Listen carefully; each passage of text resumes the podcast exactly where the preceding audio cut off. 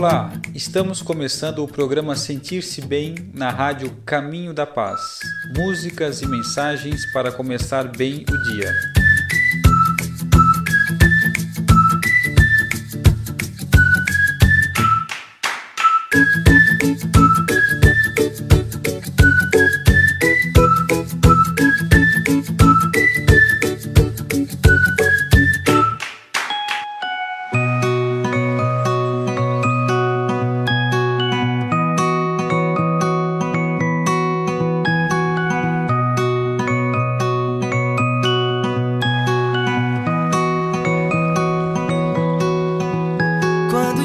Amanhecer, abra um sorriso. Hoje o dia amanheceu assim tão lindo. É isso aí, amigos. Sorriam todos com sentimento de gratidão por mais um dia que Deus está nos concedendo. Estamos ao vivo na Web Rádio Caminho da Paz. Meu nome é Pablo e vamos estar juntos nesse momento, nesse programa, para trazer boas vibrações para o nosso dia. Espero que estejamos todos bem, ou estejam todos bem. É um ano novo. E aproveito o momento para fazer aquele convite especial. Confira nossa programação no site radiocaminhodapaz.com.br. Por lá você pode deixar um recado ou também baixar o aplicativo na opção Links. Quem já está nos ouvindo pelo aplicativo pode acessar o menu no canto superior esquerdo e também mandar um recado, pedir uma música ou ainda interagir com nossas redes sociais. Esses são os canais de comunicação da rádio para você participar, enviar sua sugestão e falar para a gente o que você está achando dos nossos programas. Seu comentário é muito bem-vindo para nos ajudar a construir uma rádio cada vez melhor. Participem! Então, amigos, vamos à leitura do livro dos Espíritos. Entramos no capítulo 6 da Lei de Destruição. Vamos hoje ler a questão 729. E Allan Kardec pergunta aos espíritos: se a regeneração dos seres faz necessária a destruição, por que os cerca a natureza de meios de preservação e conservação? Pergunta importante, porque a gente entrou agora na lei da destruição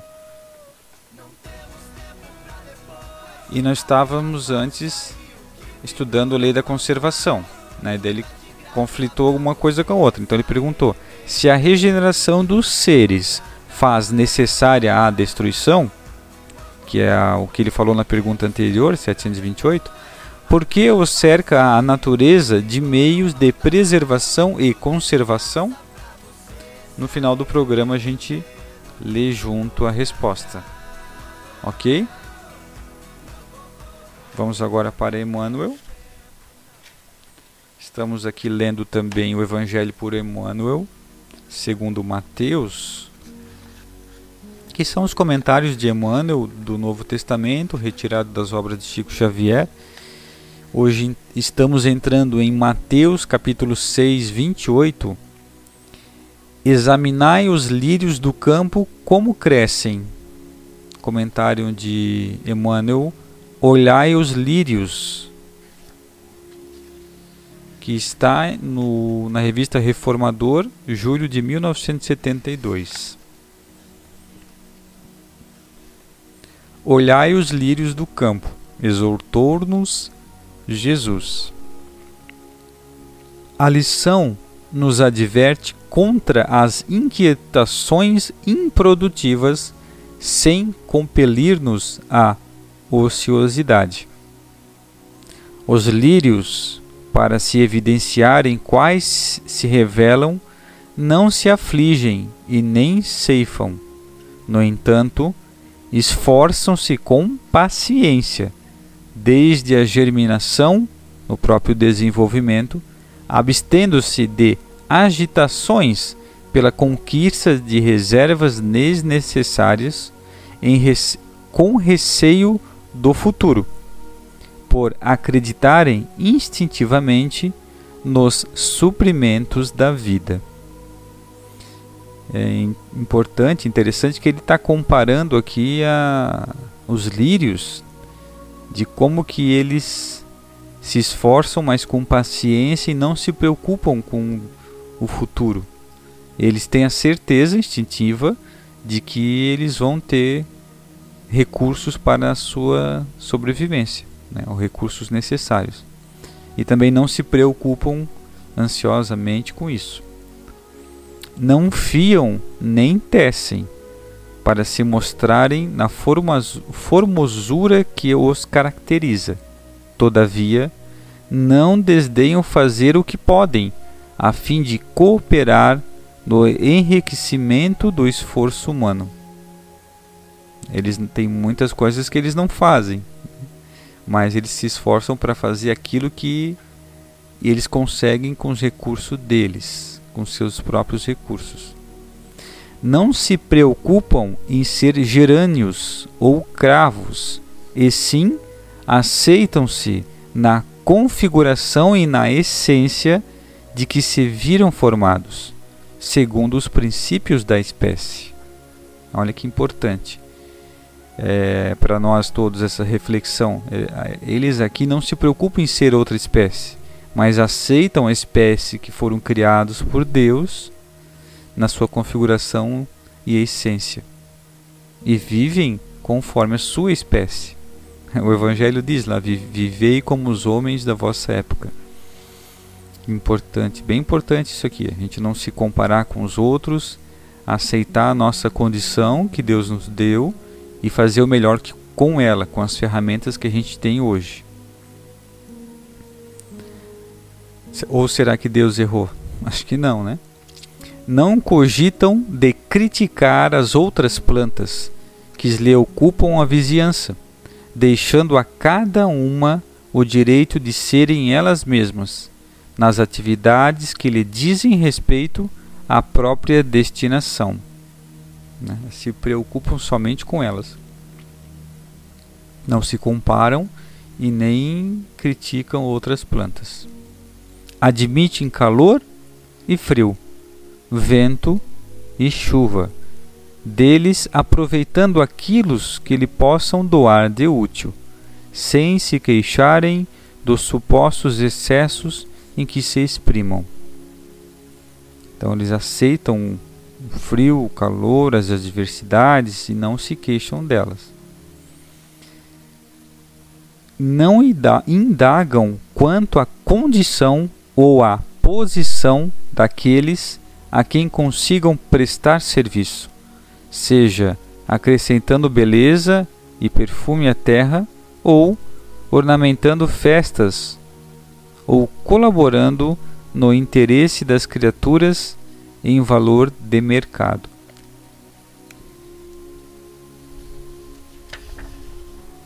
E, sobretudo, desabrocham e servem no lugar em que foram situadas pela sabedoria divina, através das forças da natureza, ainda mesmo quando tragam as raízes mergulhadas no pântano. Então aqui é, é importante destacar a sabedoria divina, porque se Deus é perfeito, se Deus é onipotente, se ele não erra, então ele nos colocou no lugar certo, como no exemplo da planta. E nesse lugar a gente vai fazer, vai servir, vai fazer o nosso melhor, porque se Deus nos colocou aqui, temos um compromisso de cooperar na sua obra. Evidentemente, nós, os espíritos humanos, não somos elementos do reino vegetal, mas podemos aprender com os lírios serenidade e aceitação, paz e trabalho com as responsabilidades e privilégios do discernimento e da razão, que uma simples flor ainda não tem. É, a gente está à frente da criação, mas muitas coisas nós ainda podemos aprender com o reino vegetal. Belíssima reflexão de hoje. Vamos agora para Orações Diárias com Haroldo Dutra Dias, com o título de Oração e Serviço, do livro Caminho Espírita.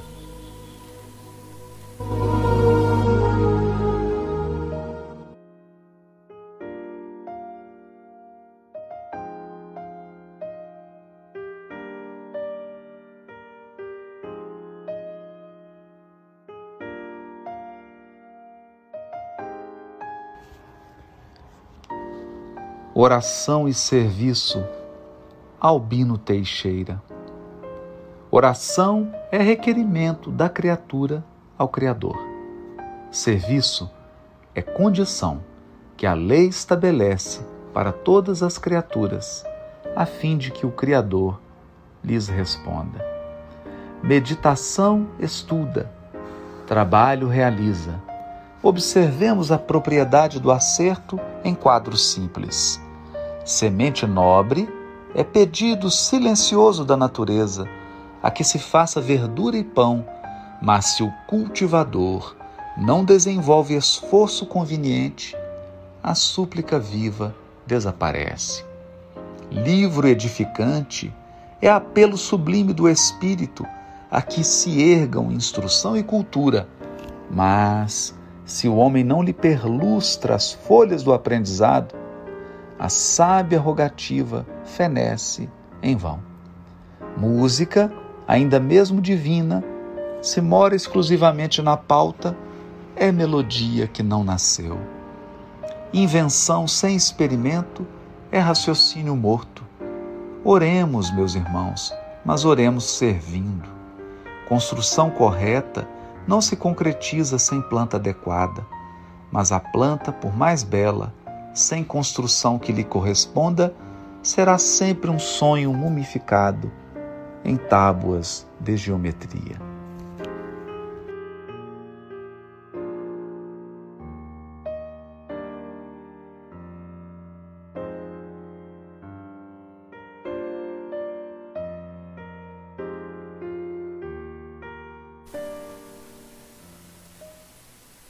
Então ouvimos ali orações diárias, oração e serviço.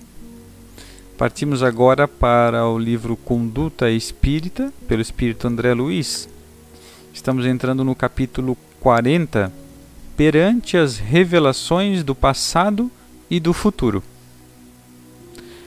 Observar o maior critério em tudo que se refira à revelação do pretérito, fugindo ao reerguimento infrutífero de cadáveres que devem prosseguir sepultado na cinza do tempo.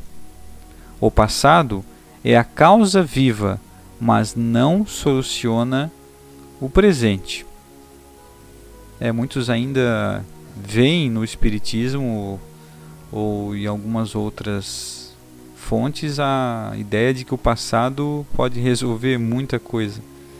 Não tem muitas coisas, o passado realmente é para ficar no passado. Convencer-se de que, por enquanto, ninguém se inteirará de acontecimentos anteriores à encarnação atual por motivos banais ou frívolos. A sabedoria superior, em revelando o passado de alguém, cogita do bem de todos. É, Então é possível algumas alguns casos a, a pessoa ter um, algumas revelações do passado, mas é só se for por um fim útil, porque pode até bagunçar um pouco a cabeça. Então não é à toa que a gente vem com esquecimento para com certeza estamos a nossa melhor versão. Afugentar preocupações com existências transcorridas, uma vez que qualquer informação nesse sentido deve ser espontânea por parte do plano superior, que julga acertadamente quanto ao que mais convém à responsabilidade. O que passou está gravado. Tranqui- Tranquilizar-se quanto os sucessos por vindouros, analisando com lógica rigorosa todos os estudos referentes a predições. A profecia real tem sinais divinos. Jamais impressionar-se com prognósticos astrológicos desfavoráveis, na certeza de que as influências inclinam a nossa vontade é força determinante. Temos conosco a vida que procuramos. É a, a vontade é a chave, né? o nosso leme. Também tem no livro Pensamento e Vida de Emmanuel que ele aprofunda um pouco isso, né? fala sobre os pensamentos e na raiz disso tudo da nossa vida, o que manda é a vontade. Então a gente acordou hoje porque a gente teve, tomou uma decisão, a gente teve vontade, a gente veio trabalhar por vontade, ou a gente ficou em casa por vontade. A gente escolheu o que foi comer por vontade. Porque aquela comida que eu comprei, que eu tenho, foi uma vontade. Então a gente está usando a nossa vontade a todo momento. Então as coisas acontecem conforme a nossa vontade, a força de vontade. A gente sai de um vício por vontade, né? a gente muda nossas atitudes por vontade. Então a gente tem com a gente a vida que a gente procura. Guardar em mente que muitas almas regressam à vida maior carregando consigo enormes frustrações pelo e, pelos equívoco, equívocos a que se afeiçoaram, por terem aceitado revelações destituídas de crédito. Somos herdeiros dos nossos próprios atos. Então, se eu quero um resultado diferente, eu tenho que fazer diferente. Começar agora e fazer diferente. Se eu continuar com as mesmas ideias, fazendo as mesmas coisas, o resultado vai ser sempre o mesmo.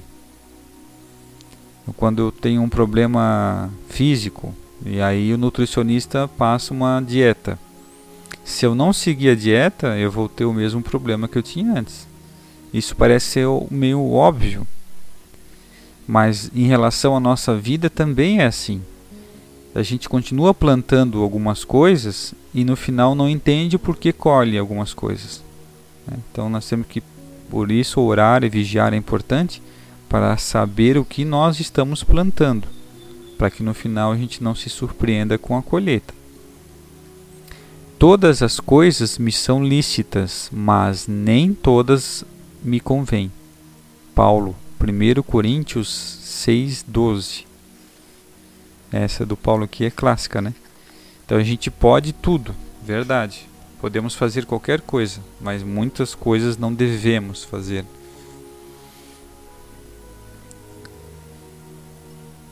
Então, amigos, vamos agora a música Esperança do, de Aliados Acústico.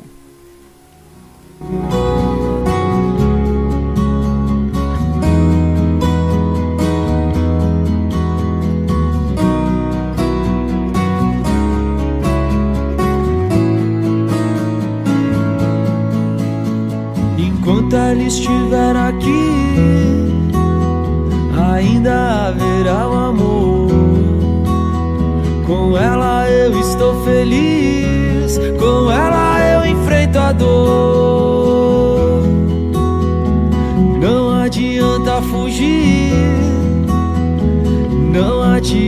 chorar. E se um dia ela sumir, nada mais irá sobrar. Sonhar, viver e todo dia agradecer e rezar pra você ser a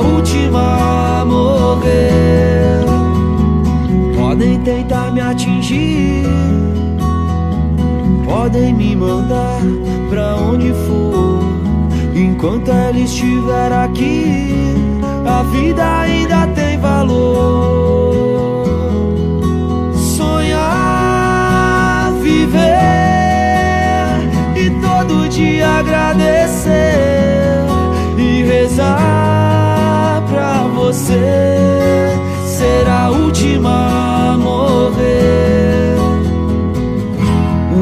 gota de você vale mais que tudo quando a solução não pode resolver. Eu fico com você, esperança. Eu fico com você.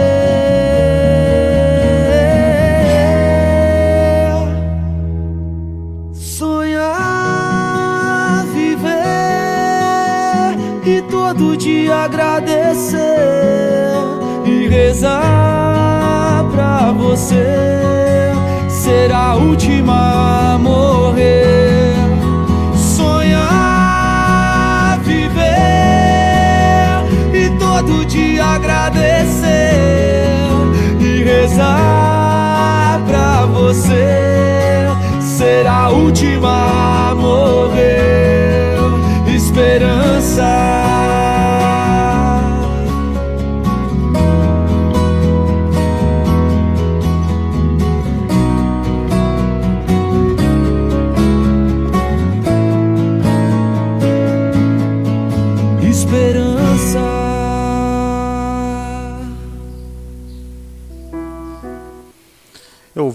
Esperança de Aliados Acústico. Vamos agora ao nosso momento especial. Só notícia boa.com.br. Estamos com audiência boa de Blumenau hoje. né? Deve ser minha irmã, Pabline, mais alguém. E bacana. Espero que estejam gostando da programação. E a notícia de hoje: Homem lidera grupo de tricô que ajuda dependentes a saírem das drogas. O homem de 41 anos, que lutou contra a dependência das drogas por mais de 20 anos, criou um grupo de tricô para se livrar da dependência. O que ele não imaginava era que aquele trabalho, que alguns achavam feminino, iria ajudar tanta gente com o mesmo problema. Nelson Mendonça teve a ideia enquanto estava preso na Colômbia Britânica, no Canadá, durante a pandemia de coronavírus. Lá, ele aprendeu a tricotar num programa interno do presídio e isso mudou para sempre a vida de Nelson. Ele começou fazendo gorros para sem-tetos. Depois de libertado da prisão em julho, Nelson ingressou na Phoenix Society, um centro integrado de serviços anti-dependência. Agora, ele lidera um grupo de 10 homens que já tricotou mais de 200 gorros, todos doados a pessoas necessitadas. A única coisa na minha vida onde não dá para trapacear, manipular, cortar ata- atalhos ou encontrar uma brecha. Mas você tem que seguir cada passo, um de cada vez, repetidamente. Parece uma coisa pequena, mas começar o tricô e terminá-lo, depois dá-lo a alguém, despertou em mim uma alegria que nunca senti antes em minha vida, disse. A iniciativa de Nelson Mendonça acabou inspirando outros detentos. No grupo dele está Michael, de 31 anos, que passou anos lutando contra o vício e tentou suicídio antes de se juntar ao grupo. Depois de quase quatro anos de dependência, era hora de mudar minha vida. Nosso grupo de tricô tem me ajudado a manter minha mente ocupada e me dando um senso de comunidade. Eu me conectei com todos em nosso grupo e aprendi algumas lições de vida compartilhando com o grupo durante meu tempo aqui, disse Michael. O tratamento intensivo tem duração de 90 dias. Após concluírem o programa, os integrantes da instituição têm a opção de permanecer no grupo por mais dois anos durante a recuperação. Nelson Mendonça, ao terminar o programa, optou por ficar e conta que a cada novo integrante o grupo se torna mais unido. Tem as fotos do, do trabalho deles na, no site, se vocês puderem olhar, só noticiaboa.com.br. O lindo trabalho.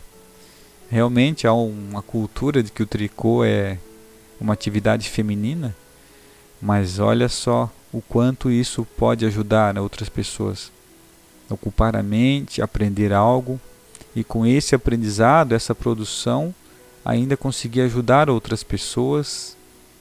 Então é sempre útil o trabalho, né? a atividade útil é um trabalho que ocupa a mente, que edifica o homem, que mantém ele concentrado. Mais um ótimo exemplo para todos nós, porque eu não entendo de tricô, mas eu acho que qualquer um pode aprender. Não tricô somente, mas outras atividades. Às vezes a gente se pega, ah, o que, que eu posso ajudar? Eu não sei fazer nada, né? A pessoa às vezes depressiva, que não pode fazer tricô. Hoje tem YouTube, tem vários momentos, várias formas de eu aprender. Com certeza as pessoas que sabem vão ensinar sem cobrar nada. E essa produção eu posso, quiser vender um pouco para ter uma renda, posso doar também, né? Olha só quanta coisa dá para fazer. Então vamos agora para a nossa resposta do livro dos Espíritos. Entramos no capítulo 5, estamos na segunda questão do capítulo 5. Ah, minto, capítulo 6, que é da lei de destruição, que vai falar aqui da destruição necessária, abusiva, flagelos destruidores, guerras, assassínio, crueldade, duelo, pena de morte. E a questão de hoje é a 729 e Allan Kardec pergunta: se a regeneração dos seres faz necessária a destruição, por que os cerca a natureza de meios de preservação e conservação? Aí os espíritos respondem: a fim de que a destruição não se dê antes do tempo toda destruição antecipada obsta ao desenvolvimento do princípio inteligente. Por isso foi que Deus fez cada ser experimentasse a necessidade de viver e de, e de se reproduzir. Então, importante todas, todo esse equilíbrio, né? Da lei de destruição e de conservação. Deus, então, nos projetou perfeitos. Né? Então, estamos imersos a essas leis. Muito importante a gente conhecer essas leis para se não se desesperar com o que a natureza vem, vem nos trazendo, né? faz parte da lei de destruição. Ok, amigos? Espero que tenhamos um ótimo ano 2021, que tenham uma ótima semana e até o próximo programa.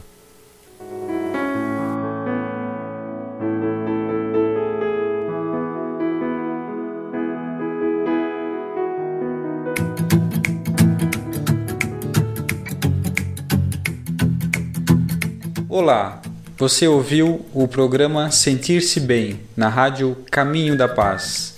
Músicas e mensagens para começar bem o dia.